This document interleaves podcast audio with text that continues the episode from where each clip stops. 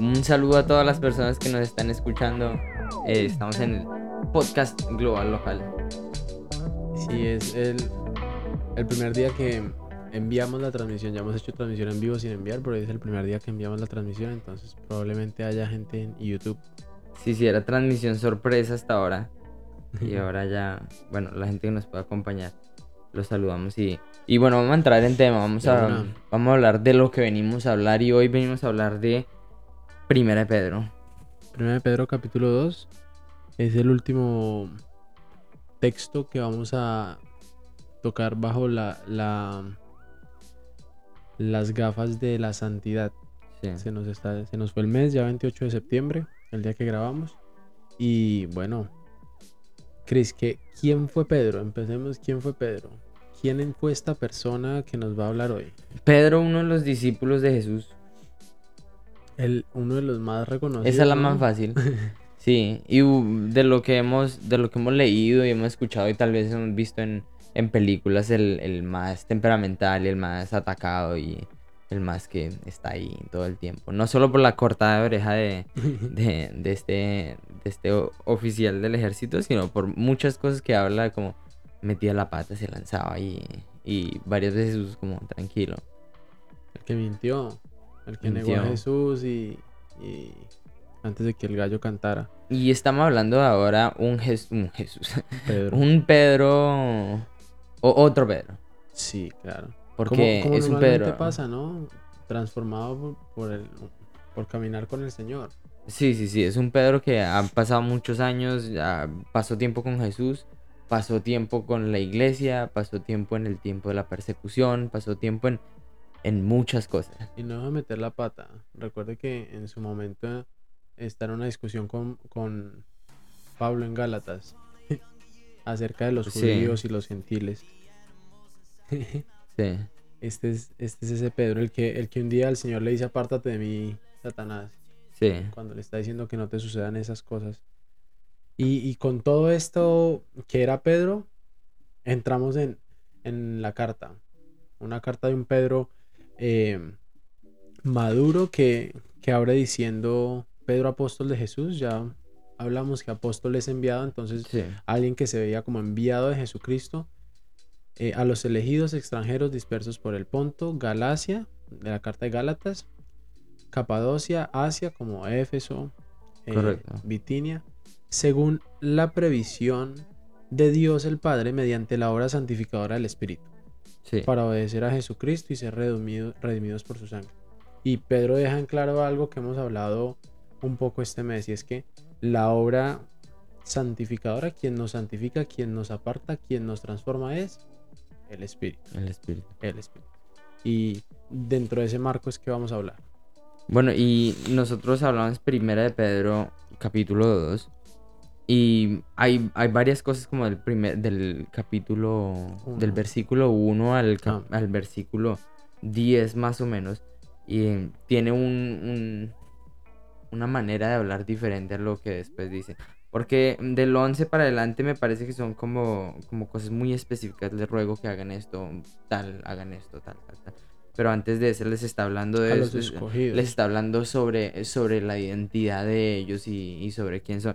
Y hablamos que venimos hablando del tema de la santidad Sí. y estamos hablando cuando dice a los escogidos, pues otra, otra manera de, también de hablar de, de los santos, De las personas que habían sido escogidas para cierto o cierto propósito. Claro, y si entramos en materia, versículo 5 es en donde nos vamos a detener un poquito hoy, voy a leer desde el 4.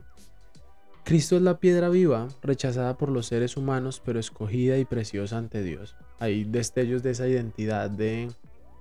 Pedro ve un, un Jesús firme de parte del Señor, Sí. aun cuando ha sido desechado, es quien es, es esa piedra viva. Em, versículo 5. Al acercarse a él, también ustedes son como piedras vivas, con los cuales se está edificando una casa espiritual. De este modo llegan a ser un sacerdocio santo para ofrecer sacrificios espirituales que Dios acepta por medio de Jesucristo. Sí. Y ya ahí me parece que la empieza a romper el Pedro porque, bueno, no, en el, ver- en el capítulo 1 hay versículos donde nos dice sead santos porque Jesús fue santo y está escrito. Pero acá está diciendo que llega, ellos llegan a ser un sacerdocio santo. Y sacerdocio es el que se encarga de las cosas sagradas. Sí. Entonces, ser encargado de algo sagrado porque he sido apartado del Señor. Y la cosa empieza a volverse un poquito más, más profunda. Que la semana pasada hablábamos un poco en Isaías de a quién es al que le estamos dando la espalda. Mm. Cuando decidimos hacer lo que queremos con nuestra vida sin escuchar a ese que nos creó, a ese que, que invocaba a los cielos y a la tierra como testigo del juicio, eh, le estamos dando la espalda al santo, al que es como debe ser, al que nos formó como debíamos ser y por el pecado nos fuimos. Pero aquí vemos a un Pedro diciendo que el Señor nos escogió, nos llamó, nos apartó para estar encargados de esa de esa apartada Sí, sí, sí. de esa obra que, que tiene lista para nosotros. Y ya la cosa empieza a coger forma. Y a, a mí me parece interesante también del versículo 5. También ustedes son como piedras vivas con las cuales se está edificando una casa espiritual. Entonces está hablando de ese templo, ese lugar donde, donde va a haber adoración. Y, y pues hay un templo en Jerusalén, hay un lugar de adoración, pero ella les está diciendo ahora estamos construyendo algo que es espiritual. Les está diciendo algo que es diferente. Hay un lugar de adoración, pero ahora le está diciendo, ahora va a haber otro lugar de adoración y es un lugar espiritual en vez de, en vez de, del físico como ellos lo, lo venían conociendo. Y ¿no? tiene más relevancia cuando Sí. recordamos a quién le escribe. Porque cuando le habla a las personas que están em, a los dispersos, dice a los elegidos extranjeros dispersos por estas regiones, está hablando de extranjeros y en este contexto el extranjero es el no judío. Entonces le está dando una identidad que no es natural en el extranjero. Para el judío el templo tenía el valor que tenía, ¿no? Porque ahí fue donde iba la presencia del Señor Sí. cuando ellos son eh, sacados de Egipto. Pero acá les está diciendo, ustedes, escogidos por el Señor, también son el templo.